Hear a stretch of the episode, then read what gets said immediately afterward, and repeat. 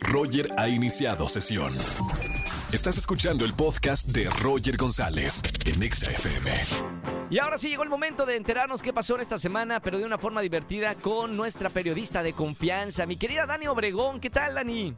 Un viernes más, mi querido Roger, es un gustazo estar acompañándolo, sobre todo cuando es viernes, nuestro día favorito de la semana. Yo soy Daniela Obregón, soy su periodista de confianza y vengo con las cosas que más llamaron mi atención durante esta semana.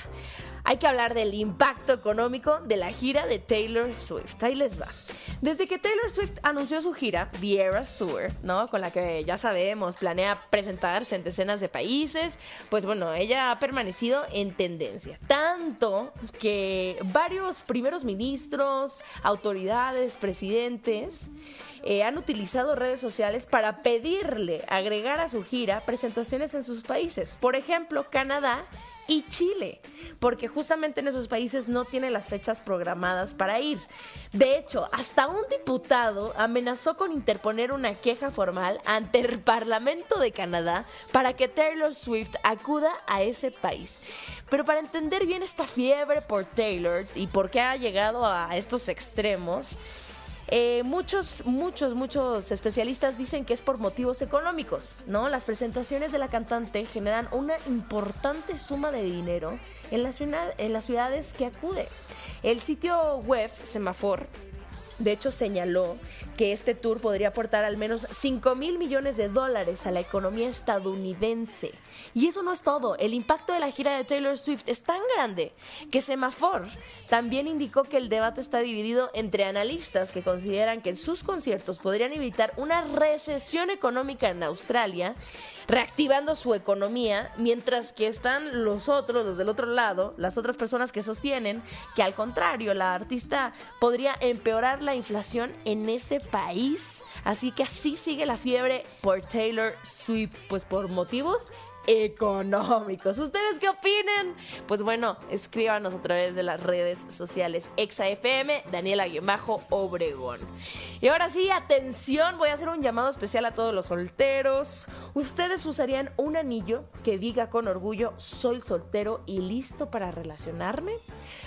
Bueno, pues un montón de solteros de todo el mundo lo están intentando y les vengo con una nueva tendencia que yo creo que va a llegar a México pronto. Peer es una alternativa a los anillos de compromiso. Son anillos únicos que tienen como objetivo facilitar la identificación de personas solteras cercanas a nosotros físicamente. Entonces ellos quieren permitir que surjan nuevas conexiones de forma natural en la vida real.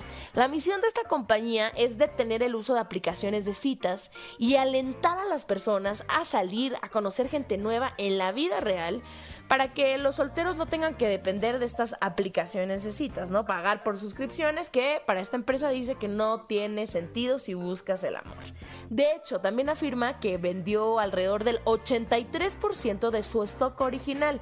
Entonces ellos dicen que ya en unos meses más, 1.200 millones de solteros en todo el mundo van a llevar este pequeño anillo verde en el dedo para mostrar que están solteros y así no necesitaríamos aplicaciones de citas. Eso es lo que mantiene esta empresa. ¿Ustedes qué opinan? ¿Los solteros lo utilizarían? El color verde va a ser para las personas heterosexuales y el anillo de color morado va a ser para las personas que buscan una relación homosexual y se va a utilizar en el mismo dedo del anillo de compromiso. ¿Están de acuerdo? ¿No están de acuerdo? A mí me gusta que hayan diferentes iniciativas y mucha creatividad global. Bueno, mi Roger, mi buen amigo, eso es todo por hoy. Yo los dejo y nos vemos el próximo viernes. Chao, chao. Gracias, Dani, por toda la información y hasta el próximo viernes. Escúchanos en vivo y gana boletos a los mejores conciertos de 4 a 7 de la tarde por Exa FM 104.9.